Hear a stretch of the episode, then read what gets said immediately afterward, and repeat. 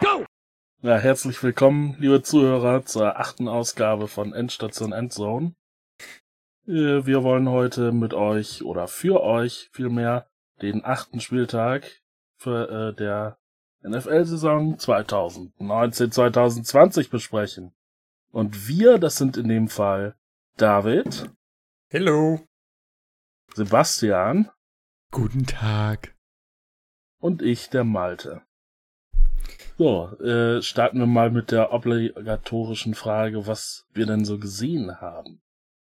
David, hau doch mal raus. Was hast du dir angetan am Wochenende? Ja, ich habe mir gestern schön natürlich die Red Zone angemacht und dazu noch die Einzelspiele Seahawks äh, äh, gegen die Falcons und die Saints gegen die Cardinals angeguckt und musste mal wieder feststellen, dass ich irgendwie relativ wenig von dem ganzen Sonntag mitbekommen habe, außer jetzt von den Seahawks, weil irgendwie es trotz einer starken ersten Halbzeit es mal wieder geschafft wurde, dass das nach hinten raus doch wieder irgendwie ein bisschen eng wurde. Ja, Mhm.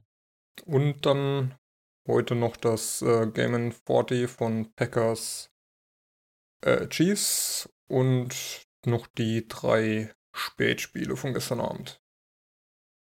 Ja, Ja, Ja, bei mir war es ähnlich. aus?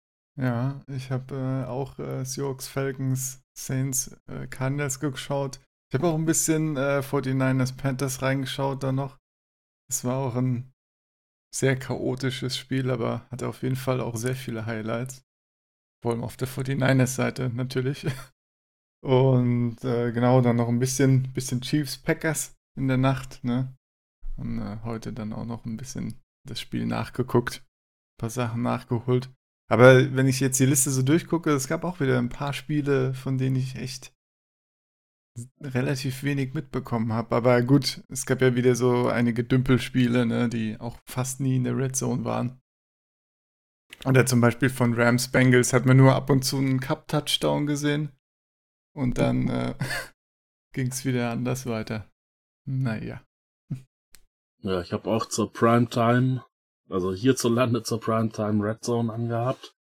Und auf dem zweiten Bildschirm habe ich immer so hin und her gewechselt. Äh, meistens zwischen Giants, Lions.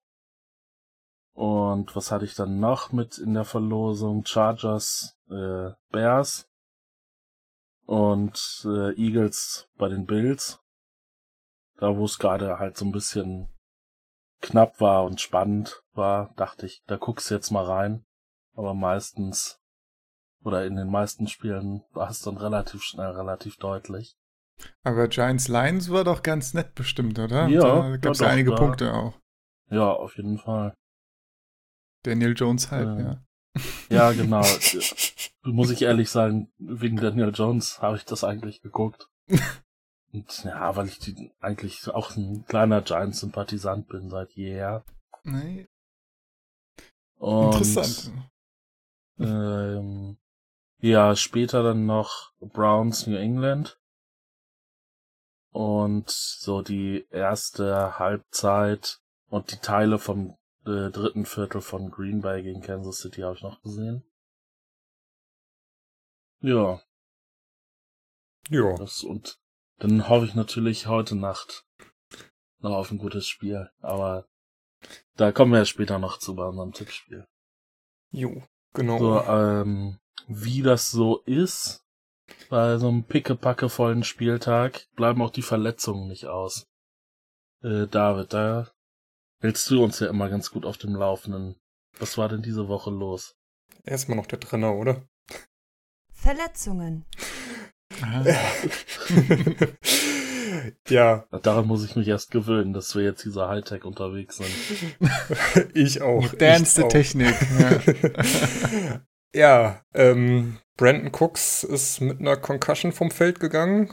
Das ist jetzt zwar für den nächsten Spieltag nicht so wichtig, weil die Rams haben jetzt in Woche 9 Bye Week. Das Einzige, was ähm, direkt mir wieder aufgefallen ist, sobald einer der drei, also entweder Cup, Woods oder Cooks raus ist, kriegt, wenn Reynolds reinkommt, der direkt immer einen Ball zugeworfen. Ja. Und kam auch direkt zum Touchdown, glaube ich. Oder auf jeden Fall nicht wenig später. Und ja. Finde ich irgendwie immer so ein bisschen spannend. Weil eigentlich haben die ja mit Cooks und Woods und Cup da richtig starke Receiver und ähm, ja, wenn einer wegfällt, dann kommt immer hier Nummer 4 Reynolds rein und die anderen zwei sind dann oftmals ein bisschen abgemeldet, wobei das diesmal ja nicht so war.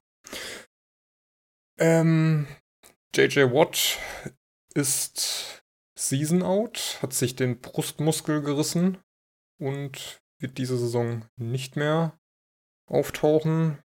Ja, Texans irgendwie. Mal wieder.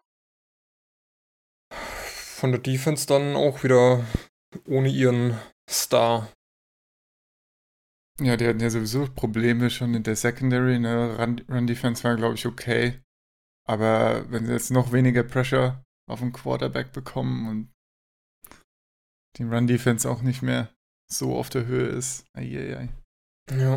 Da gibt es auch so viele Baustellen jetzt bei den Texans, dass es äh, schnell bergab gehen. Watt, wie, wie alt ist er jetzt? Boah. Was ist das jemand so spontan? Weil als äh, ja, gestern in der Red Zone 30, ja, siehst du. Ja. In der Red Zone, da meinten sie, in den letzten vier Jahren hat er drei, äh, also inklusive, nee, inklusive dieser, weiß ich gar nicht. Aber in den letzten vier Jahren hat er drei am Ende der Saison auf der IR verbracht. Mhm. Das ist ja schon sehr verletzungsanfällig. Durchaus, ja. Da besteht dann ja auch immer irgendwie so die Gefahr, dass er irgendwann sagt, Leute, ich habe hier genug verdient, ich will noch ein bisschen was von meinem Leben haben. Ja, ja. Ja. Du willst ja auch nicht die ganze Offseason dann immer hier rehaben, ne? Und äh, nichts machen können. Ja. Immer, Ein weiteres Franchise, wo die nächste Krise drohen könnte, sind die Jets, denn Sam Darnold hat sich wohl seinen Daumen verstaucht oder ja, etwas verletzt, ist wohl unschlüssig, ob er in Woche 9 aufs Feld kann. Wenn die Jets dann wieder ohne Daniel spielen müssen, dann äh, sieht es, glaube ich, noch düsterer aus, als es jetzt eh schon aussieht nach den letzten zwei Spielen. Ja. Und gerade kam noch die Meldung rein, dass sie Leonard Williams zu den Giants getradet haben. Oha. Für ein. Oh, ah, krass. Das ist jetzt für mich auch neu gerade. Für einen Drittrunden- und einen Fünftrunden-Pick der Drittrunde 2020 und der Fünftrunden-Pick 2021. Mhm. Ja, Max ist auch nicht mehr so happy, habe ich gestern Abend gesehen. Der hat schon sein Jets-Logo auf Fire Adam Gaze gewechselt. ah ja. So, ich ah, dachte, ja. auf den Kopf gedreht oder ne? Ja, dann können wir das Thema ja vielleicht schon mal vorziehen. Äh, es wurde ja auch bekannt gegeben, dass Robbie Anderson oder dass man äh, ja Trade-Anfragen bezüglich Robbie Anderson erwartet und äh, in Empfang nehmen würde. Ja, also und so hat er auch gespielt. Hat sich also gibt's da Auflösungserscheinungen bei den Jets jetzt? Versuchen die auch einen guten Pick abzugreifen? Man weiß es nicht, ne? Max war ja doch noch sehr hoffnungsvoll angesichts mhm. des, des Spielplans. Ja. Ich sag mal, Robbie Anderson fand ich gestern auch echt nicht gut. Der sah da bei den zwei Interceptions, die ihm vor der Nase weggefangen wurde, auch nicht so gut aus. Wenn du da als ähm, Wide Receiver hingehst und den Ball spielst, kannst du die eventuell sogar vielleicht verhindern. Aber, ja. Das ja, ist halt die Frage. Ne? Robbie Anderson hat ja nur noch ein, dieses Jahr Contract, abgesehen davon. Also, wenn die Jets ihn auch nicht resignen wollen, ne, dann ja, versuchen sie vielleicht jetzt noch ein bisschen Value rauszuholen. Ja, denke auch. Und ist halt die Frage, was man bekommt nach, äh, nach so einem Spiel. Ich meine, er hatte diesen, diese eine lange Reception äh, von ein paar Spielen, okay, aber ansonsten war halt eine Shitshow, ne, die meiste Zeit, das Passing Game. Ja, und die Jets stehen jetzt 1 und 6, das heißt, da wird eh nicht mehr so viel gehen. Es sei denn, das möchte jemand bestreiten, aber. Max ist nicht hier, also. Ja, eben. ähm, ja, vielleicht macht man da jetzt echt schon den Deckel drauf und versucht dann im nächsten Jahr wieder neu anzugreifen, aber ja, muss man mal sehen. Sie haben da auf jeden Fall starke Konkurrenz um frühe Picks. Ja, definitiv. Schön gesagt. Ähm, gut. Kommen wir zu den Seahawks. Unser Sender Justin Britt hat sich verletzt und wird wahrscheinlich auch Season Out sein mit einer ACL, also Kreuzbandriss. Wobei das Hand eigentlich ganz gut gemacht hat. Aber die Ja, angeschlagene, okay, ne? die angeschlagene O-Line wird dadurch auf jeden Fall nicht besser. Muss man mal schauen, was das dann in den nächsten Spielen bedeutet für Pass Protection und Run Blocking. Ja, jetzt muss auch noch einer gesigned werden, der äh, noch ein Backup für Hand ist. Bin ich auch mal gespannt, ob da noch ein Trade kommt oder ob das, äh, ob sie von Hand überzeugt sind. Ja, wer, wer sich da noch Hand raus ist, ne? Wer soll, wer soll denn da dann was machen? Also schon Ifedi oder so. Center, okay, ja, schnell beibringen. Hm. Ähm, nächste Verletz Verletzung ist Didi Westbrook. Hat eine Neck-and-Shoulder-Verletzung. da weiß man auch noch nichts genaueres, aber wird wahrscheinlich in Woche 9 eine Verschnaufspause kriegen. Genauso wenig bekannt ist bei Matt Breeder, der mit einer Ankle-Injury das Spiel verlassen musste. Das Problem da ist eigentlich eher, dass die jetzt schon wieder am Donnerstag Nacht spielen und dass es da eventuell auch bei einer kleineren Pl Blessur ähm, zu kurz sein könnte. Und äh, um zum zweiten Trade des Tages zu kommen, der schon am früheren Nachmittag passiert ist. Chase Edmonds ist gestern mit einer Hamstring-Injury raus und es gibt wohl starke Zweifel, dass er an Woche 9 spielt. Und die Cardinals haben darauf direkt reagiert und haben Kenyon Drake verpflichtet, wobei man da jetzt auch nicht sagen kann, wie spontan das war. Denn bereits gestern Abend wurde von den Dolphins mitgeteilt, dass ähm, Drake aufgrund von Verhandlungen nicht mit zum Auswärtsspiel nach Pittsburgh reist. Ja. Entweder heißt das für Edmonds sieht es nicht gut aus, was natürlich komisch wäre, wenn man das gestern schon gewusst hätte. Oder es sieht für David Johnson nicht gut aus, was auch nicht so die beste gute Nachricht ist.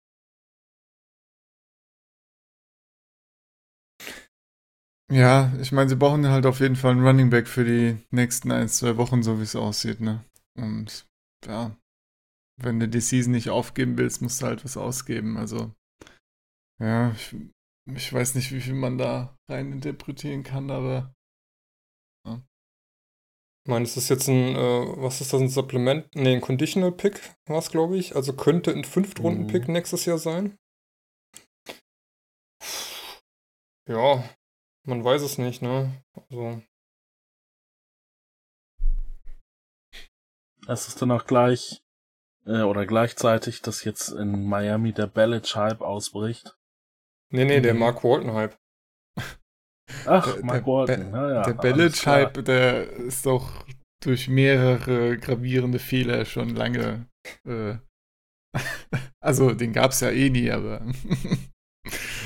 naja. Belichick sah ja echt nicht gut aus. Ich denke auch, Mark Walton wird da das meiste übernehmen. Bin ich auch mal gespannt. Ob da was gegen die Steelers geht, ne? Glaube ich aber nicht. Ja, nee, ich glaube auch nicht. Ich meine, es gibt ja einige, die Mark die Walton jetzt starten, ne? Ja, ich zum Beispiel, Run ne? Defense war ja eigentlich Ja, genau. ganz gut. Eben, also. Kann man auch vorstellen, dass er da, äh, dass Fitzpatrick da gut äh, tot gerusht wird, also. Weiß nicht, ob da, ob da generell Punkte überhaupt drum kommen für die Dolphins, aber ja. Ja, ist ja nicht so, dass die Steelers eine blühende Offense hat und äh,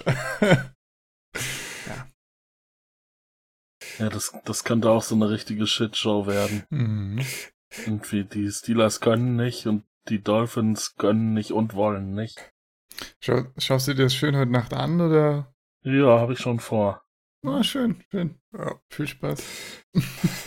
Nee, also dafür bleibe ich nicht wach, das kann ich direkt sagen. Ähm, aber bleiben wir bei Trades, denn morgen, also für euch heute, ist die Trade Deadline, dem 29.10. Und ähm, es gab so ein paar Gerüchte und Anfragen, die bekannt wurden. Zum Beispiel haben die Seahawks Anfragen bekommen wegen Rashad Penny. Die Texans haben Anfragen bekommen bezüglich Hopkins und auch AJ Green wurde wohl von mehreren Teams angefragt. Zumindest bei AJ Green und bei Hopkins wurde auf jeden Fall ausgeschlossen, dass äh, sie getradet werden. Bei Penny habe ich jetzt noch gar nichts zugelesen oder dazu gehört, ob da von Seiten der Nee, Seahawks ne? irgendwas kam. Gab es keinen Kommentar. Und er hat auch ein paar Snaps äh, gespielt. Also, naja. Vielleicht noch ein bisschen zeigen, dass er doch was kann und ihn dann traden. Halte ich nicht für unwahrscheinlich. Ja, weiß nicht. Also ich mag ja Penny eigentlich, weil er ist halt ein relativ schneller Running Back, der zumindest auf Outroutes gegen einen D-Liner oder auch einen Linebacker vielleicht ein Duell gewinnt und dann tief gehen kann, aber ja, so wird er irgendwie nicht eingesetzt und überhaupt ist ja verletzungsanfällig auch irgendwie. Weiß nicht. Ja, ich meine, wenn ProSize äh, mehr Snaps kriegt und mehr Carries hat als Penny, obwohl Penny halt komplett äh, healthy ist, ne, dann äh, ja, muss man sich einfach fragen, äh, ob die Seahawks mit ihm irgendwas anfangen können. Und wenn sie mit ihm nichts machen, dann können sie ihn noch traden. Also Ja, und Process ist genauso ein verletzungsanfälliger Back. ja, das ist halt das, äh, das Problem bei den Seahawks dann, dass sie niemanden, äh, wenn Carsten raus ist, haben sie im Prinzip niemanden, der das alles übernehmen kann. So schnell wie Process kaputt ist. Aber ist halt die Frage, wie viel man für ihn kriegt, ne? Um ihn als dritten Backup zu haben, falls jemand verletzt wird, ist es dann zu schade, wenn man noch einen ganz guten Pick für ihn kriegt, ne? Wenn man eh nur, wenn eh nur, keine Ahnung, ein später Pick, irgendwie Fünftrunden-Pick oder so bezahlt wird, dann kann man es auch, äh, würde ich ihn nicht traden, das ist klar. Aber Nee, dafür war das Investment zu groß. Mit einem First-Round-Pick. Und ich äh, hätte ja einen Hopkins oder Hopkins ähm, zu dem Trade oder zu den Angeboten mehr zu erfahren. Hätte ich ja spannend gefunden, wer da interessiert ist. Und Das ist ja schon ein absoluter Topspieler, da, äh, da, den wirst du nicht billig kriegen. mhm. Und die, die Texans haben ja auch keine Not, den jetzt irgendwie zu verschleudern. Also da hätte ja jemand richtig tief in die Tasche greifen müssen. Wer das gewesen wäre und was sie sich vorgestellt hätten, das hätte ich schon interessant gefunden, muss ich jetzt sagen. vielleicht Sehe die ich ähnlich, ja. Die haben doch schon Sanu. Beiden, ja, okay. Aber Sanu, Hopkins, alles eine Ja. Suppe. Hey, du, sie haben ja nicht mal Sanu benutzt. Das ging ja trotzdem wieder fast alles über Edelman. Ja, von daher, ja, wer, wer Perlen vor die Säue, vor allem für alle Fantasy-Spieler. Wenn Naja, dann ein Hopkins noch bei den Patriots rumläuft und dann nicht Ja. eingesetzt wird. Er wird ja schon bei den Texans eigentlich aus Fantasy-Sicht zu wenig eingesetzt. und dann retired Brady nächste Season. Tja. Mhm. Und dann macht Edelman Quart- Quarterback. oh, Oh, Das, das ist der Plan dahinter. oder Sanu. ah ja. Ja. Der kann das auch. Ja, Sanu ja. ist, hat, glaube ich, das ist, glaube ich, einer der besten, ja, auf mehr Pässen als ähm, Edelman. Na, ich habe die Karriere nicht so verfolgt. So, sowas steht und fällt, glaube ich, auch immer sehr stark damit, wen man äh, im Fantasy-Roster hat. Dass man sowas Klar, mitkriegt. ja. Ja. Ähm, genau, Robbie Anderson hatten wir schon. Da hat Kollege Adrian Franke gemutmaßt, der wird doch ganz gut zu den Eagles passen. Oder zu den Raiders. Oder zu den Packers. Und auch Chris Harris, der Cornerback der Broncos, meine ich. Äh, soll wohl auch zum Trade angeboten sein. Wird auf jeden Fall morgen nochmal ein spannender Tag, wer da noch das Team wechselt und vor allem zu welchen Preisen. Man darf auf jeden Fall gespannt sein. Ja, ich hoffe, da kommt noch was, ne? So, gab ja schon ein paar nette Trades jetzt und jetzt auch der Leonard Williams Trade. Aber so schön vor der Deadline, ja, noch ein paar große Moves. Das wäre doch ganz nett. Ja. Ja, ich glaube, da werden wir noch, noch ein bisschen was sehen. Ja. Nicht unbedingt vom Kaliber Hopkins, aber haltet auf jeden Fall die Augen und Ohren offen. Äh, da werden wir bestimmt auch ein paar Tweets raushauen, wenn da irgendwas, irgendwas krasses abgeht. Auf jeden Fall. Äh, ja, äh, wenn wir von den Verletzungen gesprochen haben, können wir ja jetzt auch von den Leuten sprechen, die ihre Verletzung überwunden haben. Einer von denen ist Drew Brees, der jetzt für viele überraschend schon äh, wieder auf dem Platz stand. Äh, es gab ja so die Überlegung, dass die Saints ja gut dastehen. Was haben sie jetzt? 6-1? Äh, 7-1. 7-1. Ähm, und ja, als Gegner jetzt dieses Wochenende die Cardinals, die ja bei allem Respekt eigentlich zu schlagen sind von den Saints, dass Breeze dann noch eine Woche kriegt. Nächste Woche wäre dann Bye Week. Und dass er dann wieder voll einsteigt. Aber er hatte wohl Bock. Mhm. Hatte er Und auf jeden hat er Fall. diese Woche schon wieder losgelegt. Noch ganz ordentliche Zahlen aufs Parkett gelegt, ne? 300, ne? 370 Yards, drei Touchdowns. Ja, 43 Mal geworfen, ne? Das also auch nicht irgendwie hier niedriges Volumen oder so, ja. Da wird direkt äh, rausgeballert.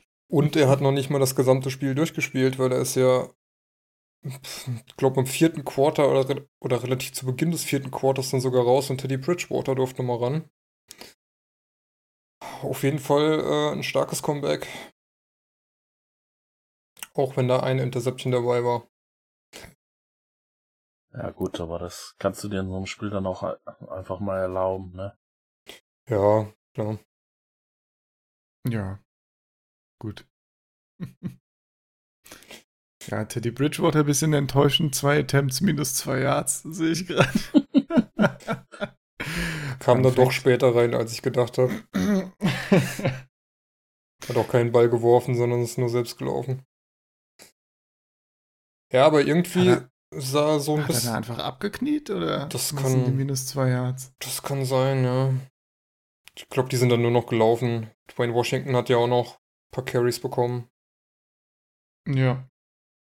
Aber das ganze Passspiel sah mit Priest irgendwie wieder ein bisschen vertikaler aus und äh, es war auch nicht so Thomas-lastig. Wobei man jetzt natürlich sagen kann, das lag auch an den Cardinals, die da vielleicht ein bisschen mehr zugelassen haben. Als eventuell äh, die Gegner zuvor gegen die Bridgewater ran musste. Aber Ja. ja. Wie gesagt, solides Comeback.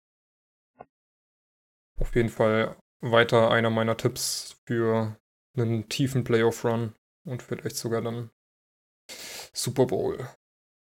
Wäre auch ein heißer Tipp auf den, auf einen tiefen Playoff-Run darzustellen scheint, Mhm. Äh, sind die San Francisco 49ers, die jetzt wieder sehr überzeugend gewonnen haben.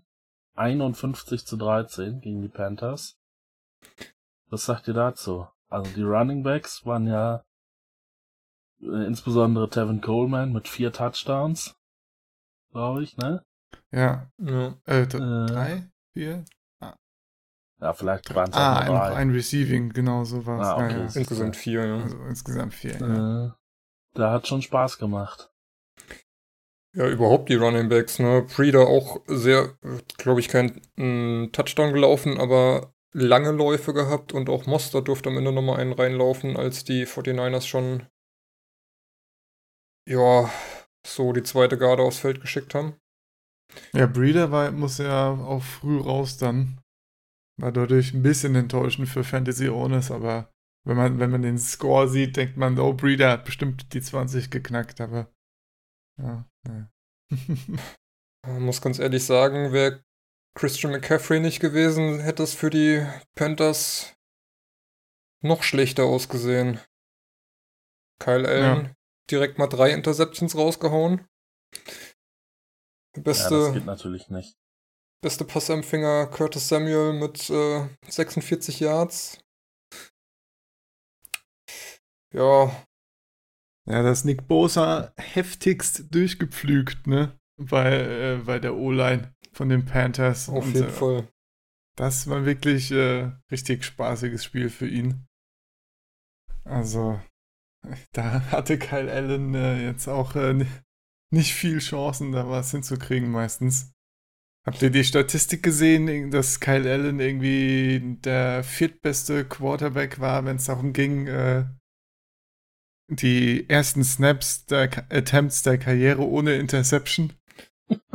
Ja, war, war, ja jetzt auch sein, war ja jetzt auch seine erste dabei, ne? Also war ja die ganze ja, Zeit jetzt, äh, Interception frei und jetzt halt direkt Genau. mal drei rausgehauen. Dann äh. Bosa hat ihn alleine dreimal umgehauen und ihm dann noch den Ball geklaut irgendwann. Aber insgesamt, wie viel Sechs haben wir denn? Sechs? Sieben. Das ist schon, also, 7-6 für 58 Yards, das ist schon ordentlich, ne? Ich meine, alleine 7 Sacks und 3 Interceptions, ja. Übel. Ja, damit wäre, Ja. glaube ich, auch, oder weiß nicht, wir hatten ja letzte Woche, glaube ich, die Frage, ob ähm, die 49ers real sind. Musst du langsam sagen, ja, sind sie. Also es sieht schon verdammt gut aus, was Kyle Shanahan da mit seiner Offense macht. Sehr runlastig und eine gute Defense und Garoppolo so mehr der Game Manager, aber alles in allem sieht das ganz gut aus. Ja, Ja, ne, ist, ist jetzt- sehr, sehr runlastig. Also, wenn man mal von den Interception absieht, hat äh, Garoppolo auch nur 20 Yards mehr als Kyle Allen. Hm. 175. Äh, auch Sanders, der ja jetzt unter der Woche zu den 49ers gewechselt ist, noch keine große Rolle gespielt. Klar, hat am Anfang einen Touchdown gefangen, aber äh, insgesamt vier Receptions für 25 Yards. Da ist noch Luft nach oben, denke ich. Ja, so Receiver-mäßig geht wieder mehr oder weniger fast alles über George Kittle. Und selbst da nicht so viel, ne? Ja, wobei ging. Ja, 86 86 Yards. Yards, 6 Receptions bei Und 7 in, in, den Targets. 100, in den 175 Yards von Garoppolo sind ja auch immer die Pässe zu den Running Backs drin. Also das ist alles, äh, wenn, wenn er Hoffnung hat, dass die Receiver irgendwie ein paar lange Dinger fangen, es sieht nicht so aus, als das, das passieren würde, ne? Nee, vor allem nicht, wenn Debo Samuels mit zwei Carries mehr Yards macht, als er mit seinen drei, äh, drei äh, mit seinen Try, mit seinen drei Receptions gemacht hat. Ja. Ja. Geht halt über den Boden, aber das klappt halt auch einfach und Ja, wir können gern Geld ins Phrasenschwein äh, werfen, aber Defense wins Championships. Ja, läuft auf jeden Fall bei den 49ers. Ja. Ja. Ah. oh Gott. Ich dachte schon, es es, hat, es hat lang gedauert. Äh, wo es auch läuft, auch im wahrsten Sinne des Wortes, äh, ist bei den Green Bay Packers. Da war letzte Nacht ja auch der beim, beim Sieg über die Kansas City Chiefs ohne Mahomes, äh, der überragende Mann Aaron Jones. Sage ich jetzt mal. Was, was sagt ihr dazu? Ja, bin ich bei dir, aber weniger als Running Back, sondern eher als Wide Receiver, weil Aaron Jones hat mal locker flockig 159 Yards gefangen bei sieben Receptions und zwei Touchdowns. Ähm, hat zwei Reception-Touchdowns gefangen. Und am Boden, ja, Doch, war ja auch starker Leadback. Ja, ist okay, ne? Ja. Ganz gute Attempts per, äh, Yards per Attempt. Ich war gerade sehr verwirrt, als Aaron Rodgers als zweiter Rusher auftaucht mit sechs Carries für 29 Yards. Naja, auch ein bisschen gelaufen. Wie fandet ihr das? Fand ihr, fand ihr es überzeugend von den Packers? Sagt ihr ja richtig geil, die Packers gehen ab, oder? Also ich muss sagen, äh, gerade in der ersten Halbzeit ähm, hat der Pass Rush eigentlich sehr gut funktioniert von den Chiefs. Ja. Äh, gab ja auch dann fünf Sacks. glaube, das erlebt Rogers auch nicht allzu oft, am Spiel fünfmal gesackt zu werden. Mhm. Und der hat mhm. auch äh, gerade in der ersten Halbzeit den Ball häufig weggeworfen, weil er einfach ordentlich unter Druck geraten ist. Also, ja, weiß ich, ähm, sie haben es hinten raus gewonnen, ne? Da kann man sagen, okay, du hast gewonnen, hast alles richtig gemacht. Aber gut, die Chiefs Defense ist ja eigentlich jetzt nicht so der Knaller. Untertrieben, aber ja. ähm, ja, wenn die dich schon so unter Druck setzen können, wird's dann vielleicht im Super Bowl gegen die Patriots, hypothetisch, äh, könnte es dann sehr eng werden. ja, ich, Aber ich so finde halt, die Chiefs haben einiges lange geschenkt, ne? Haben, haben den Ja. Packers einiges geschenkt. So Field Goal vorbeigeschossen, okay, das passiert. Zwei Interceptions fallen gelassen, die ziemlich einfach zu fangen waren. Dann, äh, was gab's noch? Genau, schon McCoy hat den Ball einfach fallen lassen zum Turnover. Gut, dann war, glaube ich, ein Packers-Spieler am Ellbogen, also, ey, ja. Aber hätte nie fallen lassen dürfen.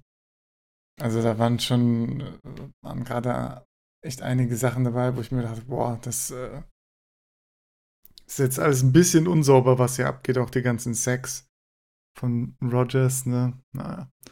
Und das, obwohl Frank Clark raus war. Gut, nicht, dass Frank Clark der Riesenfaktor gewesen wäre. Auf der anderen Seite muss ich aber auch sagen, dass die Chiefs meiner Meinung nach stärker waren mit Matt Moore, als ich es gedacht hätte. Klar, du hast mit Watkins, Robinson, Hartman, Hill, Kelsey, hast du deine Offenspieler, die auf jeden Fall stark sind und die du einsetzen kannst, aber du musst es halt auch können. Und da war ja auch die Frage, ob wenn Pat Mahomes jetzt raus ist, ob das mit Matt Moore so klappt und ja, ging schon. Also Matt Moore hat kein schlech schlechtes Spiel gemacht. Ja, hat ja eigentlich auch ganz gute Zahlen, ne? 270 Yards knapp, keine Interception. Wobei da auch ein eine knappe dabei war. Von, ein Und Passer einige Yards auch. 107.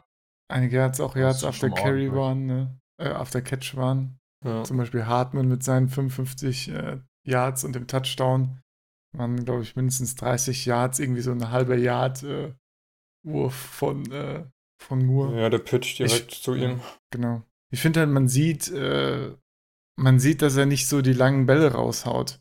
Also da war jetzt kein 50 Yarder zu Tyreek Hill in der Nähe von der Endzone dabei, den Mahomes vielleicht mal geschmissen hätte, ne? Und glaub, das ist halt ein Aspekt, der einfach dem Chiefs-Spiel dann fehlt.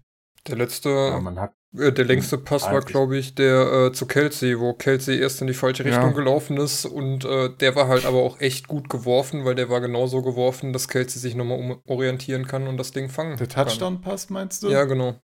ja. Na gut, Aber gut, da war Kelsey auch komplett auch, offen, ne? Ja, das Äh, stimmt. Ne? Guckt er, guckt er erst über die linke Schulter, dann über die rechte und sieht dann den Ball kommen und rennt dann nochmal hin. Also Es war halt ein äh, ungedeckter es, war nicht nur, ne? es war nicht nur stark Ja. geworfen, sondern auch stark gefangen, sag ich. Das, Ja. Das auf jeden das Fall. wollte ich sagen. Aber wir haben ja schon mal Aber, getitelt, äh, ähm, Kelsey hat mehr Übersicht als eine Überwachungskamera, von daher.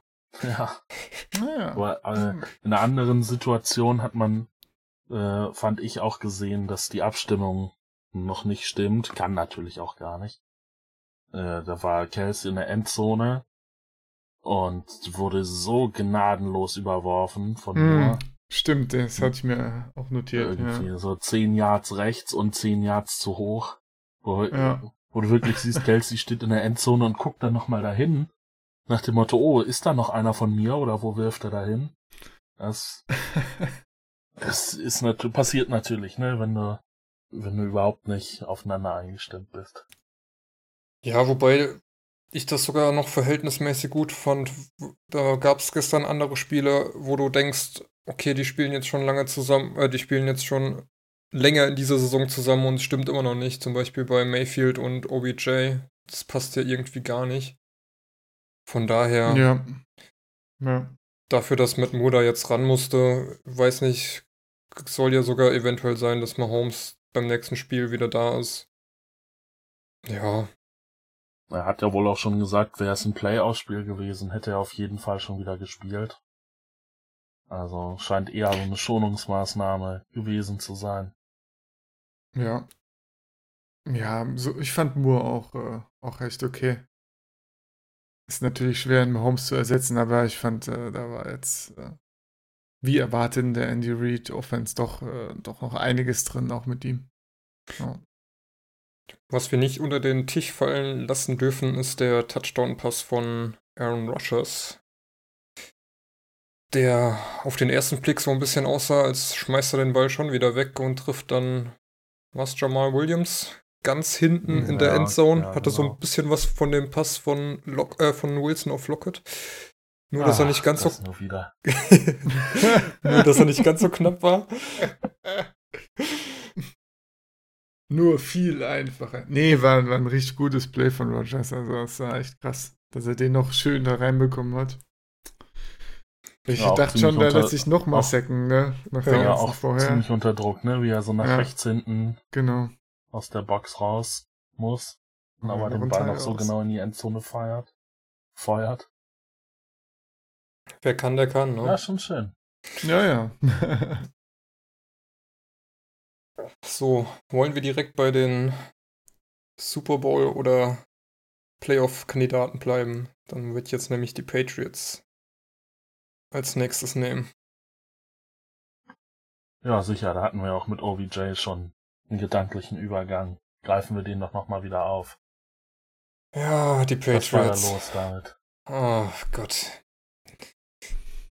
Ja, also irgendwie, es sollte für die Browns nicht sein. Äh, wer war das, der das angekündigt hat, dass sie sich schlagen? War das. Ah, ich weiß es nicht mehr. Auf jeden Fall Chubb mit zwei Runs direkt mal schön. Zweimal den Ball per Fumble overturned. Wuppala. Hallo Google, was auch immer du willst. einmal äh, vom eigenen Mann aus dem Arm getreten worden und dann einmal von hinten rausgeschlagen. Ja, war irgendwie so ein bisschen symptomatisch für das Spiel. Mhm. Aber ich fand, dafür ist noch, äh, sind die Scores erstaunlich nah beieinander, ne? Also die äh, Patriots, glaube ich, ohne Turnover. Und die Browns eben mit, den, mit noch einer Interception von Mayfield, also mit äh, drei Turnovers insgesamt. Also und dann nur 13-27 verloren. Hätte der Chubb vielleicht mal den ein oder anderen Ball festgehalten, gerade das waren ja auch lange Runs, ne? Die waren teilweise, waren, wären ja dann in der Nähe der Endzone gewesen. Also hätte, hätte er da nicht zweimal gefummelt, wäre das vielleicht sogar knapp geworden. Also so überzeugend fand ich dann die Patriots da gar nicht. Wobei Ja, man auch also sagen muss, auch dass da noch das Blocked Field Goal von Ward dabei war, das halt auch einfach nochmal drei Punkte weggenommen hat, was ein richtig starkes Defense Play war. Ja, generell die Defense nicht schlecht, ne? aber auch von den Browns fand ich die Defense eigentlich ganz gut. Ja, du kannst dem Team, ja, wenn du 27 Punkte kassierst, klingt das natürlich immer blöd. Aber es sind halt die Patriots, ne? Die, der kannst, die kannst du nicht komplett, komplett abschalten. Aber wenn man mal sieht, zum Beispiel von äh, 36 Pässen von Brady waren nur 20 complete. Also knapp über die Hälfte. Das spricht ja schon dafür, dass er entweder äh, so unter Druck gesetzt wurde, dass er den Ball weggeworfen hat oder halt die Pässe deflected oder abgefangen wurden. Weil die Verteidiger, äh, die Angreifer gut gedeckt waren. Ne? Ja, wobei die, auch einige Situationen, wo er schon ganz gut unter Druck geraten ist, fand ich. wobei die Browns Defense nur auf zwei Pass Deflections kommt, die beide Denzel Ward gemacht hat. Aber ich glaube, es gab endlich mal auch wieder sechs gegen Brady. Ja, hat man drei ja auch- Stück sogar. Drei Stück, ja. Das hat man auch länger nicht mehr gesehen, dass äh, da mal der Pass Rush durchkommt und äh, Brady mal auf den Hosenboden setzt. Ja. Auf jeden Fall.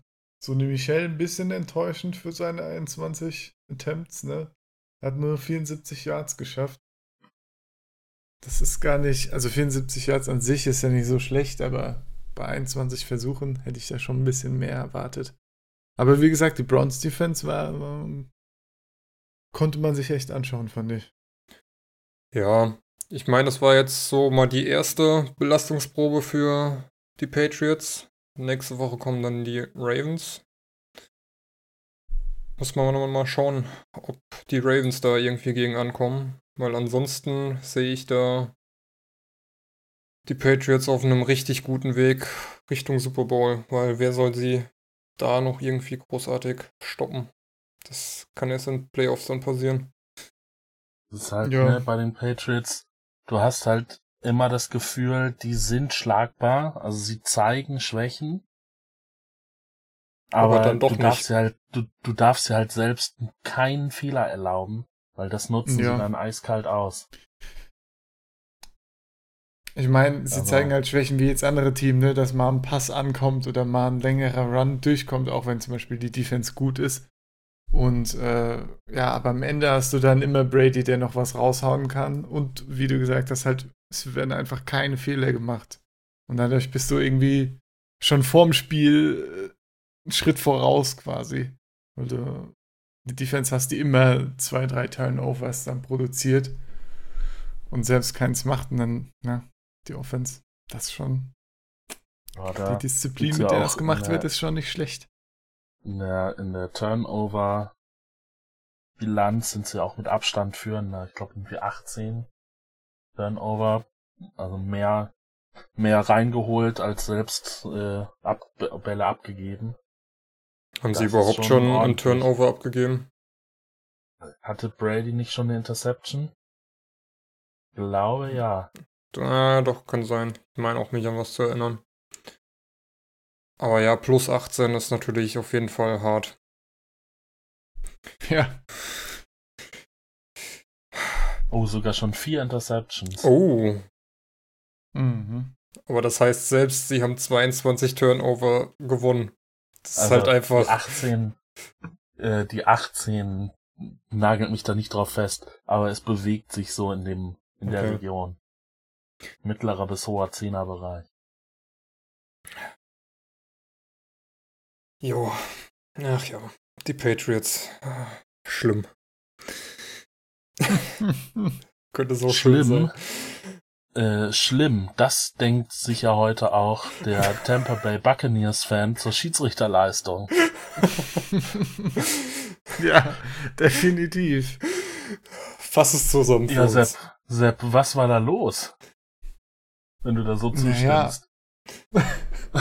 Naja, die, die Titans in ihrer äh, in ihrem so Hochmut, sage ich mal, haben einen wunderschönen Fake-Punt ausgeführt. Ein der Fake Field Goal, natürlich- bitte. Äh, Fake Field Goal, sorry.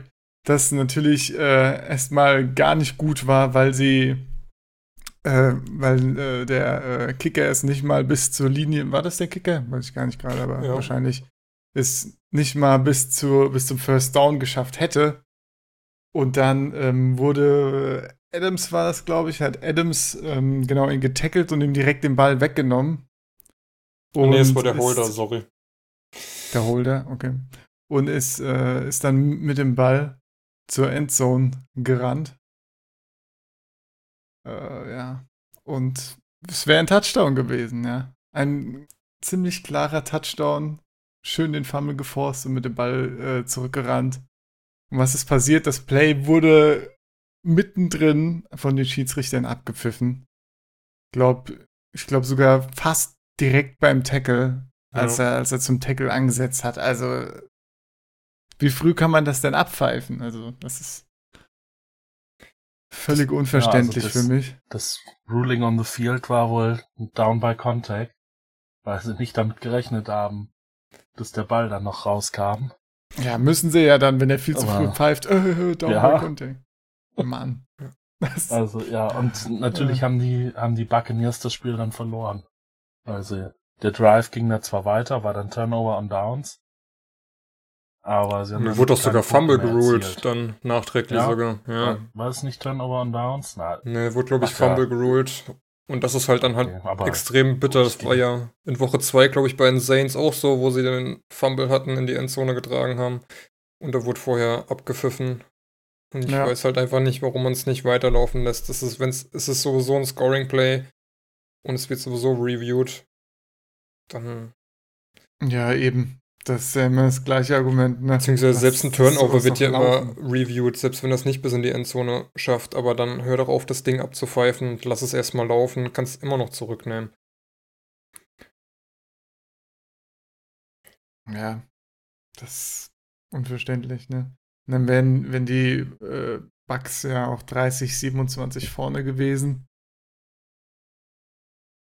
Hätten das äh, noch gut holen können, auf jeden Fall. ja, es war ja auch, weiß ich nicht, drei Minuten vor Schluss ungefähr. Ja, drei Minuten irgendwas. Ja, vier danach. Minuten so rum. Ja, Danach ist nichts mehr passiert, punktemäßig. Ja, sehr ärgerlich. Sehr Aber ärgerlich. So, das Fake Field Goal an sich fand ich schon super schlecht. Ähm, wollte ich einfach nur mal sagen. Das, äh,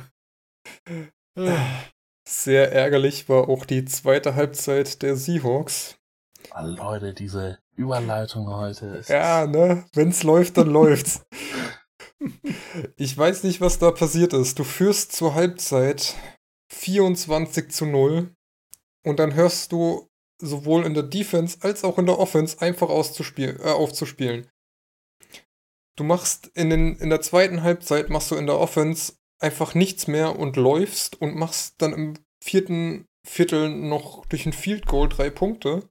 Und gleichzeitig kriegt die Defense es nicht gebacken, ähm, die Falcons zu stoppen, die jetzt mit Matt Schaub natürlich echt nicht die offensive Power haben, wo man wirklich sagen muss, ja, das ist aber, die musst du halt auch erstmal ähm, abwehren. Nee, es ist halt, du lässt in der ersten Halbzeit keinen Punkt zu und dann äh, machst du in der zweiten Halbzeit äh, nichts mehr und lässt 20 Punkte zu. Und das ist irgendwie unbegreiflich.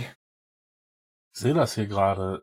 Matt Schaub, 460 Passing Yards. Was Ja. war denn da los? Ja, das Einer ist, der irgendwie sechs Quarterbacks, die äh, ein oder mehr 450 Yards plus Spiele haben. Ja, aber das ist ja, ist ja auch geil, die Statistik. Wenn ein Quarterback gegen die Seahawks über 400 Yards wirft, stehen die Seahawks 7 und 0. Ja, genau, stimmt, ja. Ja, gut, also Passverteidigung einstellen und der Super Bowl kann kommen, oder? Ja, Das schließen wir daraus. naja, Ich weiß es auch nicht. Das Ding ist halt, das gehört halt zum, das gehört zur Philosophie von Pete Carroll. Ne? Sagt dann, okay, wir machen jetzt äh, Deepest Zone Coverage und droppen ein bisschen zurück und gucken einfach, dass die Zeit runtergeht, ja. Aber das Ding ist halt, wenn du dann mal ein bisschen mehr Yards abgibst, das ist ja okay von mir aus, ja, wenn er das so machen will. Ich finde es prinzipiell schon nicht geil, aber wenn er das so machen will von mir aus, aber wenn diese ganzen Würfe, die dann durchkommen, irgendwie immer 10, 20 Yards sind und das einfach äh, so schnell dann das Feld runtergeht, dann ja, muss man halt gucken, sehen, dass das so nicht funktioniert und dass die Defense nicht schnell genug dann irgendwie die Lücken schließen kann oder so. Also das waren auch viele irgendwie Matchups, die schlimm waren. Irgendwie Backup Corner gegen Julio Jones oder so. Ja, insgesamt, Also- wer da überhaupt alles Pässe gefangen hat. Julio Jones hat 12 Targets, davon 10 gefangen. Calvin Ridley hatte 7 Targets, 4 davon gefangen. Austin Hooper 7 Targets, 6 davon gefangen. Devonta Freeman 8 Targets, 8 davon gefangen. Und jetzt kommen wir zu Leuten, Russell Gage, keine Ahnung wer das ist, 9 Targets, 7 Receptions für 58 Yards.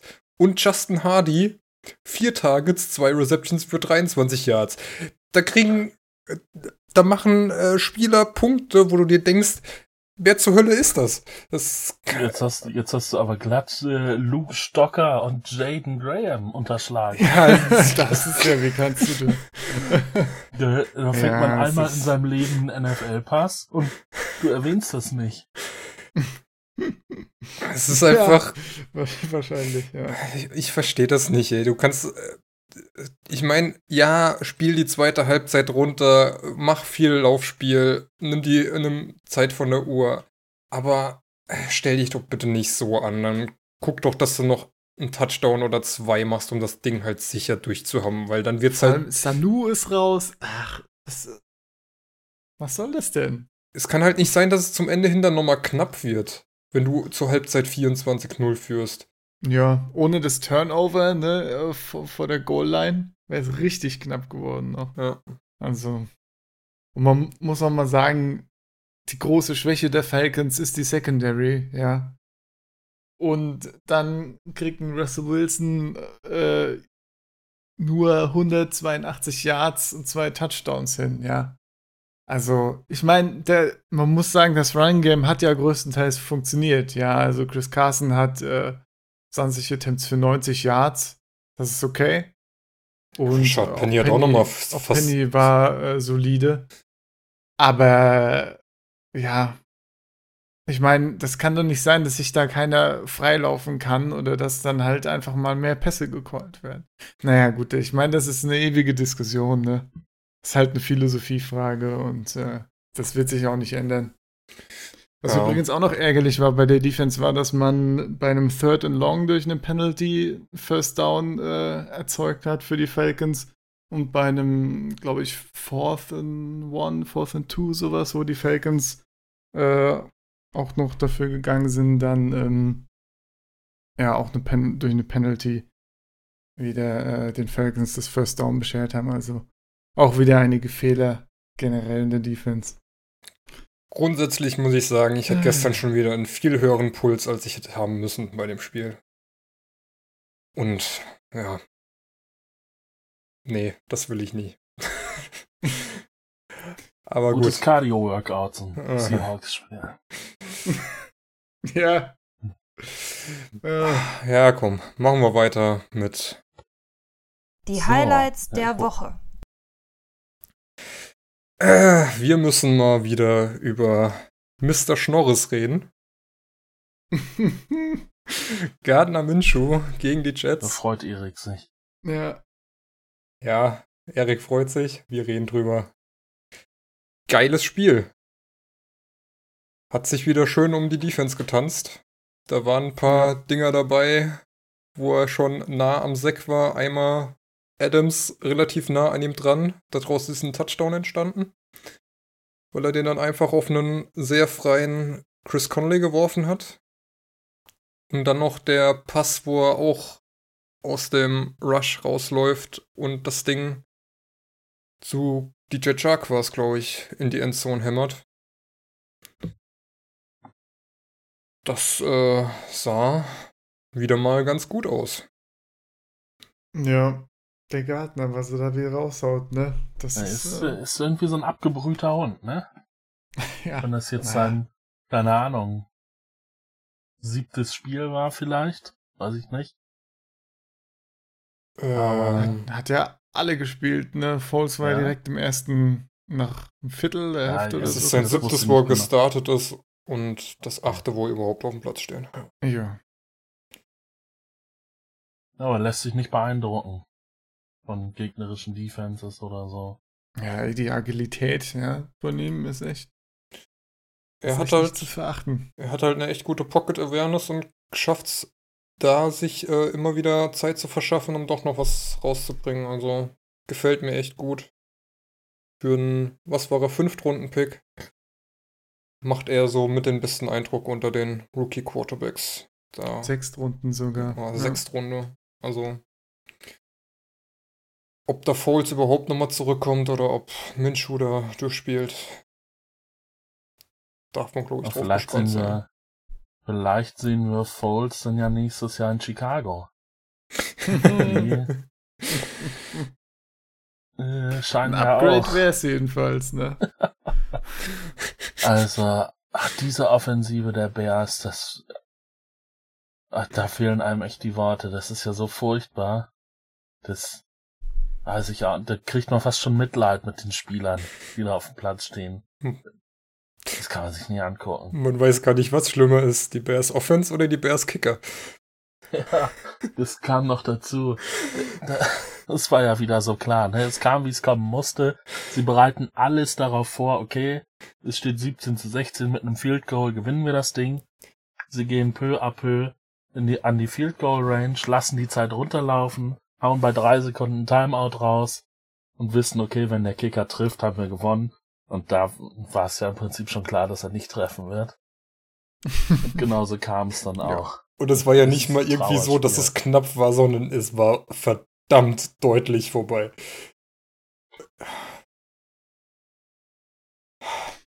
Ja, vor allem Ja, hat er was ja noch ein Field Goal verschossen, ne? Vorher. Also, das Ja. war ja nicht das einzige. Oh die Bears.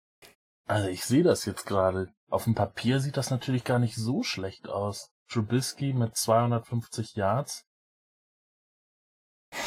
Ich will bitte, sie sollen bitte Allen Robinson traden oder, oder einen anderen Quarterback holen, aber das, das tut mir einfach weh, dass Allen Robinson Ja, also, in dieser Offense einfach nichts, nicht eingesetzt wird und kein Quarterback hat, der irgendwie zu ihm wirft oder ihn einsetzen kann. Es ist so eine Verschwendung von Talent. also man hat auf jeden Fall nie das Gefühl, dass die irgendwie gefährlich werden können.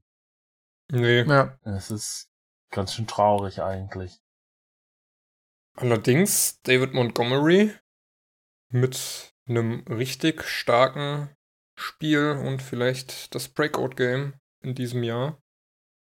27 Attempts, 135 Rushing Yards, ein Touchdown und nochmal vier Receptions für, äh, da habe ich mir, glaube ich, was Falsches aufgeschrieben. 12 Yards, stimmt das? zwölf, ja, ja, das stimmt. Ja. Ja, Montgomery richtig gut in dem Spiel. Hat mal äh, so äh, sich als Leadback da jetzt scheinbar festgesetzt. Terry Cohn nur 9 Yards bei 4 Attempts und äh, Mike Davis 2 Der ist Attempts. ja schon länger raus, ne? Er ist halt Passing Back, aber da auch nur eine Reception bekommen. naja, der spielt ja kaum Snaps seit irgendwie drei, vier Spielen, ne? Was ist, äh, der kommt ja gar nicht mehr aufs Feld in letzter Zeit. Das ist ein bisschen, ja. Ich meine, sie haben ja schon was für ihn bezahlt. Aber gut, jetzt auch nicht. Ja, nicht übermäßig, ne? Ja, äh, eine andere starke Rookie-Performance, wenn wir gerade schon von Montgomery reden, hat auch Daniel Jones abgeliefert. Der natürlich gleich in seinem ersten Drive einen Fumble verloren hat. Aber, Stark. äh, ja, danke Sebastian. Aber äh, äh, sich danach gefangen hat und äh, von 41 Yard, äh, 41 Pässen 28 an den Mann gebracht hat für 322 Yards und vier Touchdowns. 124er Passer-Rating, das ist das ist schon ordentlich. Also wenn das jetzt so die Richtung ist, in, in die, die es geht bei ihm, vielleicht kann er das auch dauerhaft etablieren irgendwann mal, dann lacht keiner mehr darüber. Hihihi. Was holen sich die Giants denn da für einen Typen in der ersten Runde? Das war ja ein Scheiß-Pick. Ja, Wobei mir gerade hat auch gute Pässe verteilt, ne? Äh, an einige Receiver. Barkley hat Ja. endlich auch mal wieder 10 Targets bekommen. Ja, die Punktemaschine läuft wieder an. Sehr gut. Oh ja, Barclay. Auch wieder ein richtig geiles Play, wo er einfach nicht runterzukriegen war. Beziehungsweise wo sich Ja. die äh, Lions Defense nicht so gut eingestellt hat. Aber das ging, glaube ich, mehr auf Barclays äh, Konto als auf die Defense-Leistung. Auch so ein Spiel, von dem man in der Red Zone gar nicht so viel gesehen hat. Ja, nur ab und zu mal hier äh, Darius Slayton, ne? Der überraschend äh, Ich dachte, der, äh, der hat ja zwei gute Touchdowns gefangen, auch von Jones und von ihm gut. Und da dachte ich, dachte ich erst so, okay, ja, geht ja, kriegt bestimmt einiges, ja, geht ja voll ab, aber er hat nur zwei Targets, zwei, äh, nee, fünf Targets sogar, aber zwei Receptions, zwei Touchdowns. Und bei beiden ist er irgendwie in die Endzone gefallen, ne? ja, ey, passt schon. Er ist irgendwie an den Ball gekommen und dann rein da, ne? ähm, einen weiteren Rookie haben wir auch noch, Miles Sanders hat einen richtig geilen Touchdown-Run, wo er mal gezeigt hat, was er für einen Speed hat. Durch die, durch den Block in der O-Line rausgeschlüpft und dann an der Sideline mal Gas gegeben und das Ding bis in die Endzone getragen. Man glaube ich, bei dem Run alleine waren es knapp 50 Yards. Insgesamt dann drei Attempts für 74 Yards und den Touchdown und nochmal 44 Yards gefangen. Ja, 75 Yards waren es der Touchdown. Also auch nicht schlecht. Ja, leider sonst erschreckend wenig, ne? Also, wenn man. Ja, gut, ist ja verletzt Howard, raus. Aber er ist im dritten, glaube ich, oder? Ähm, zweites oder drittes, ja. Also. Ja. ja, ist halt sowieso eine blöde Situation bei den Eagles mit ihren 357.262 Running Backs, die da irgendwie im Roster sind und noch einen Carry kriegen. Gut, aber es war ja meistens eigentlich immer Howard und Sanders, ne? Aber dass jetzt Howard, der ja auch dann irgendwann verletzt raus ist, weiß ich jetzt gerade gar nicht genau, hätte ich vielleicht doch mal gucken sollen, das Spiel. Ähm, der hat ja so viel mehr Attempts bekommen. Ja, 23 Und auch zwei Carries. Targets, also. Pff. Man kann Sanders nur wünschen, dass er sich da irgendwie hochspielen kann, damit er mehr kriegt. Ja, endlich mal. Das wäre mal was, aber Hälfte der Season ist schon um, ne? Ja. Ah. Aber gut. Zumindest in Fantasy sehen die Punkte ja nicht so schlecht aus. Man, es wird ihn ja auch keiner in der, keine Ahnung, dritten, vierten Runde gedraftet haben, sondern eher später. Nee. So, du sagst, die Hälfte der Season ist um. Ich sage, bei uns ist schon etwas mehr als eine Stunde um, also kommen wir jetzt zu unserer nächsten Kategorie. Warte, wir haben noch, wir haben noch Poststats. Es ist wir haben noch? Poststats. Oh, das noch. Wir müssen, wir müssen es ansprechen. Wir haben doch keine Zeit. Ja, deswegen machen wir es jetzt schnell. Cooper Cup hat mal richtig rasiert. Sieben Receptions bei zehn Targets für 220 Yards und einen Touchdown. Brutal. Ebenso Mike Evans, elf Catches bei 12 Targets für 198 Yards und zwei Touchdowns.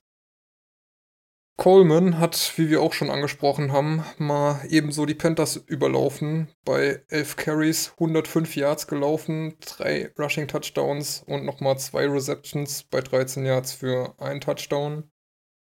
Und der ebenfalls schon angesprochene Aaron Jones mit 13 Carries für 67 Yards, 7 Receptions von bei 8 Targets für 159 äh, Re Receiving Yards und 2 Receiving Touchdowns. Also, da dürften sich die Fantasy Owner auf jeden Fall gefreut haben, die, ja, die über gestartet 20, haben. Über 20 Yards per, per Catch, das ist ja schon ganz ordentlich. Ja, und Coleman mit äh, knapp 10 Yards per Carry. Stabil. Oh ja. Ja, so, dann, jetzt aber. Jetzt kommen wir zur lustigen Kategorie. Worst Tackle of the Week. Ja, letzte Woche, äh, da äh, hatten wir ja drei, drei Vorschläge, da wollen wir nochmal nachreichen, was, für was ihr abgestimmt hat, habt. Wir hatten ja äh, drei Stimmen für Fitzpatrick und eine für Jacobs. Ihr meintet aber mit 50% Teilnehmern oder 50% der Teilnehmer meinten, dass Hartman gegen Denver äh, das Worst Tackle of the Week war, beziehungsweise Denver gegen Hartman. Oder eben nicht. Oder eben. Hartman. so ja, kann man es auch ganz schön sagen. Ja, auf, auf jeden Fall mal eine lustige Kategorie. Aber so, was haben wir denn diese Woche? Diese Woche haben wir den Double Fake, das Double Fake Trick Play der äh, Rams gegen die Bengals, bei dem Cooper Cup zum Touchdown gelaufen ist, weil sich der Bengals Receiver wohl entschieden hat, ähm, ich gehe da jetzt so hart ran, dass ihn auf den Hosenboden gesetzt hat und dann war mehr oder weniger die ganze Sideline bis in die Endzone offen. Und wir haben den ersten, das, war, das war besonders schön. Den ersten das, Worst das Tackle of the Week, der aus dem eigenen Team kommt. Denn Prashad Perryman tackelt, oh, ich kann den Namen nicht aussprechen, Darren, Darren Ogunbowale. Ogunbowale. Ja, Ogunbowale. Einfach mal schön noch hinter der Line of Scrimmage weg, nachdem der von Winston den Ball bekommen hat. Äh, Perriman war in Motion und ähm, überläuft ihn einfach und haut ihn um. Und man sieht auch schön in dem Replay, wie äh, Ogunbowale auf dem Boden liegt und ihn anguckt und du einfach nur siehst so, what the fuck, was geht ab mit dir? Ein... Also das, dazu habe ich zwei Anmerkungen. Mhm. Ja. Erstens, es hätte nur noch gefehlt, dass dabei der Ball rauskommt und das ein Fumble wird. Ja. Das hätte, das hätte die, äh, hätte die Situation perfektioniert. Und zweitens war das so eigentlich ein ganz gutes Tackle. Am Ende liegen beide am Boden. Ja. Das habe ich gehofft, dass die Anmerkung kommt. ja. Wenn das vom Gegner gewesen wäre, wäre es auf jeden Fall äh, ein guter Tackle gewesen. So ist auf jeden Fall ein Kandidat für das Worst Tackle of the Week. Und ähm, war auch keine gute Form, ne? Er hat ihn ja einfach umgerannt. Also ja. ein bisschen mehr Technik hätte ich da erwartet dann für ein gutes Tackle. War noch keine Blocks gestellt hier vom, vom Team, der ja. da irgendjemand versucht hat, ihn aufzuhalten. Also kann man War auch, dann doch zu einfach für ihn, ne? Kann man natürlich jetzt auch der, alleine gelassen. ja, kann man jetzt der O-Line oder auch Winston ankreiden, die da hätten blocken müssen. Hm, ähm, hm.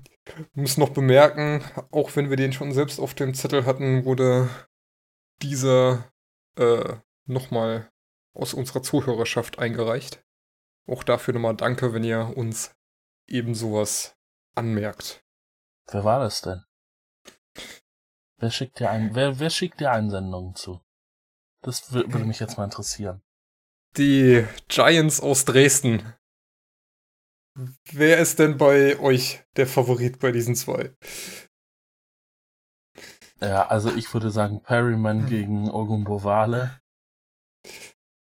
Äh, einfach, also weil ich bei dem Cup-Ding finde, ähm, bin ich mir gar nicht so sicher, ob das in der richtigen Kategorie aufgehoben ist.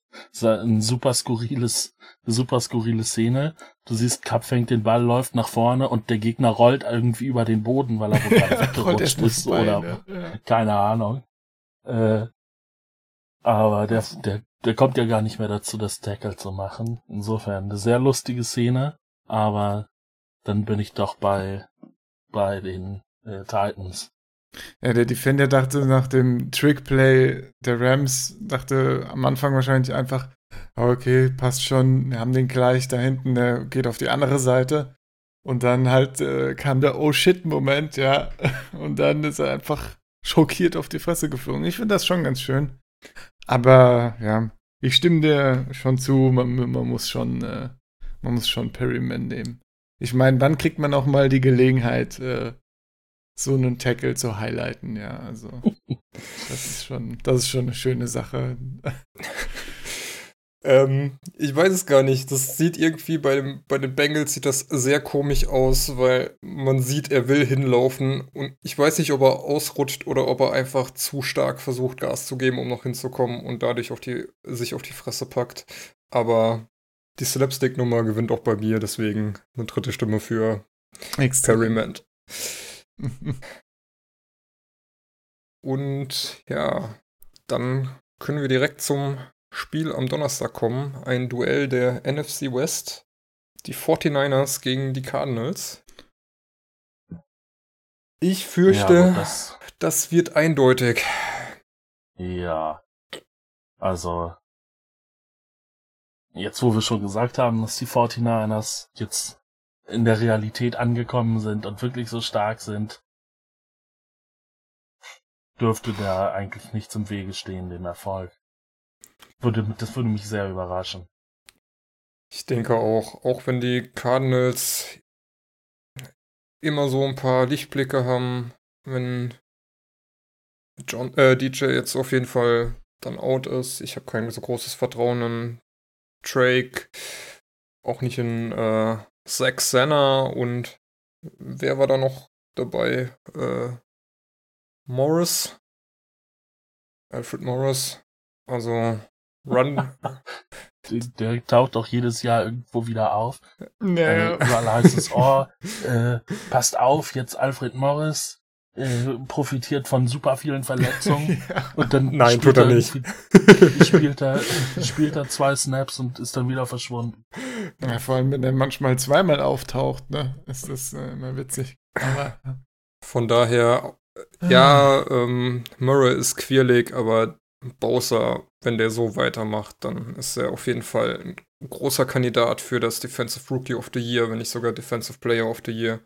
Und ich glaube, die der Pass Rush der 49ers wird da die Cardinals O-Line ganz schön unter Druck setzen und da ja. ja, das das ist äh, ein relativ gutes Matchup für die 49ers. Ja. Denke auch. Dann kommen wir zur letzten Kategorie. Tippspiel. Deine Steelers spielen heute Nacht gegen die Dolphins.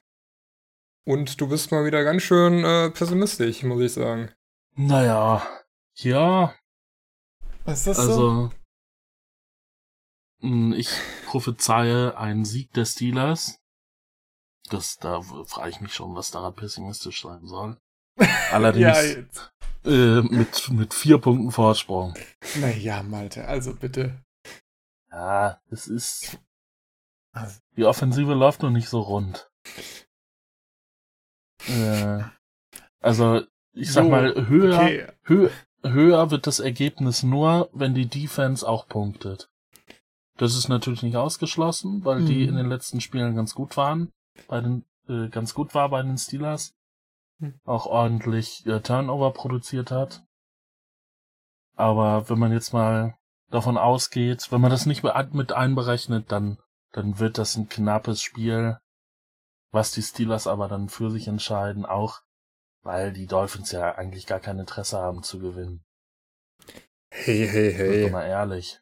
Was? Das kannst du so nicht sagen. Also, ich sag mal, es, alle Beteiligten werden sich mit Sicherheit Mühe geben.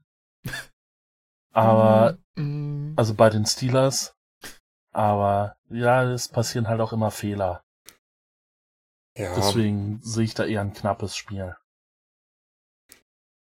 also ich sehe das ja ein bisschen optimistischer und sage, die Steelers gewinnen mit 14 Punkten Vorsprung. Lass jetzt mal offen, ob überhaupt in dem Spiel mehr als 14 Punkte erreicht werden. Aber Ja. So, da Ja. geht's nämlich schon los. Das ist ein interessanter Punkt. Vielleicht sollte ich meinen Tipp auch nochmal überdenken. Aber, Aber, ähm, ja. Also ich halte so ein 10 zu 6 für nicht ausgeschlossen. Oh je. eure Laufdefense ist doch ganz okay, oder? Ja, eben. Ja. Von daher wird da nicht so viel kommen und eure Defense habt ihr ja, eure Secondary habt ihr ja auch gestärkt. Da wird ja Minka Fitzpatrick auch sehr dran interessiert sein, äh, seinen alten Kollegen da vielleicht ein Schnippchen zu schlagen. Äh, ein Schnippchen zu schlagen. Schniebsche. Ah, kommt der Pelzer durch, ne? äh, Ah, jetzt wird's wild hier. Und von daher äh, glaube ich nicht, dass da, äh, dass die Dolphins da großartig zu Punkten kommen. Und somit sollte das eigentlich eindeutig für die Steelers werden. Äh, ich lese mal gerade noch die Tipps von Max und Mark vor. Mark ist ähnlich pessimistisch und sagt, die Steelers gewinnen mit drei Punkten Vorsprung. Und Max ist da eher auf meiner Seite mit 17 Punkten Vorsprung für die Steelers. Was hast du, Sebastian? Also, ich hab, äh, bin da so ein bisschen in der Mitte. Steelers mit 11 habe ich mir notiert. Hast du das jetzt noch Mhm. korrigiert oder war das das ursprüngliche? Nee, nee, das habe ich hier auch stehen gehabt. Ja. Also 17 finde ich schon ein bisschen viel. Da, da ist schon Steelers, äh, ja, die Punkte müssen erstmal fallen, ne? Die mussten erstmal 17 Punkte machen.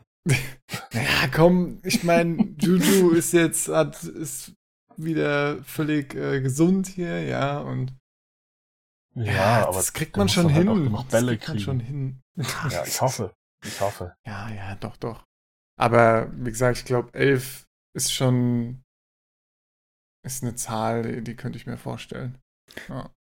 Adrian Peterson hat gegen die Dolphins äh, Yards gemacht, ohne Ende. Da wird mit Connor und Samuels wird er schon über den Lauf einiges gehen. ja, eben. Connor ist ja auch Wow. wieder, glaube ich, auch wieder komplett am Start, ne? Und Wir äh, brauchen so circa 50 Punkte von Connor heute Nacht. Das könnte Also eng werden, sag ich mal. Also gegen die okay. Chargers hat er 30 gemacht, ne? Also, ich brauche 50 Punkte von Connor und Boswell. Oh, Aber je mehr ja. Punkte Connor macht, desto weniger macht Boswell. Also ja. ah ja, ich sag mal, im Tippspiel bist, bleibst du auf jeden Fall vorne, egal wie es ausgeht. Von daher. ja. Ja gut. Easy. So. Malte. Bei, bei euren Quatschtipps, ne? Die Qualität setzt sich halt durch. Es, es ist, wie es ist.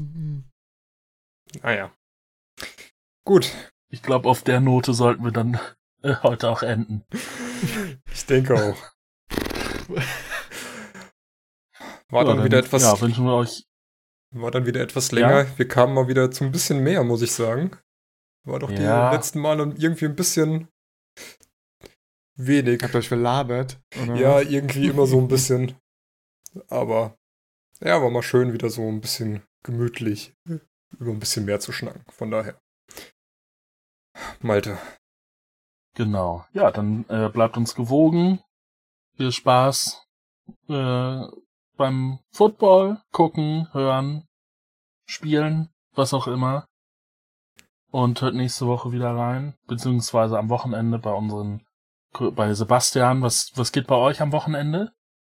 Ja, also bei uns geht natürlich wieder Fantasy Football von vorne bis hinten. Das heißt, wir nehmen wieder ein paar äh, Start-Sits auseinander, wer so am Wochenende da äh, eine gute Wahl ist.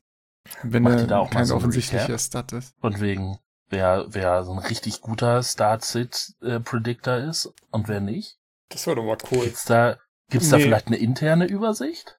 Äh, nee, gibt's leider nicht. Aber weißt du, was Ah, das ja. Problem daran ist, ne? Man, man will ja immer einen Start-Sit nehmen, den die anderen nicht äh, auch Ah. haben. Ja. Das heißt, der, der als letztes die Start-Sits reinschreibt in die Notizen, der ist im Prinzip der Gearschte, ja, weil der kriegt die guten Picks gar nicht mehr. Und gut, deswegen aber ist das ja alles ein bisschen. Äh. Also, nee, nee, nee. ja, okay. ja, ich höre schon, du, ich höre schon, du bist das. Ja, le nee, nicht. als letzte Woche war ich's, ja. Die Wochen vorher bin ich, äh, war es okay, aber letzte Woche war das echt, ja, bei so Titans dann, ne. Aber gut, ich will jetzt auch nicht äh, hier den Podcast noch eine halbe Stunde länger machen. Also wir haben Nee, hört auf jeden Fall rein. Fantasy-Programme am Start. Ihr seid auf jeden Genau, Fall hört, ausgelastet mit Trade Talks, dann ihr werdet ja wahrscheinlich, Sehr wahrscheinlich, dann äh, stimmt, genau. den morgigen Tag nochmal rekapitulieren. Ja. Jo. ja Leute, hört da rein, äh, bleibt auch, wie vorhin schon gesagt, auf Twitter aufmerksam bei uns. Wir hauen da bestimmt ein paar Tweets raus, wenn noch ein paar geile Trades kommen. Die Startsit-Empfehlung gibt's dann ja am Wochenende auch auf Instagram. Und ja, dann seid ihr immer auf dem Laufenden und wir hören uns nächste Woche wieder, wenn es wieder heißt Endstation, Endzone. Bis denn. Geil. Ciao.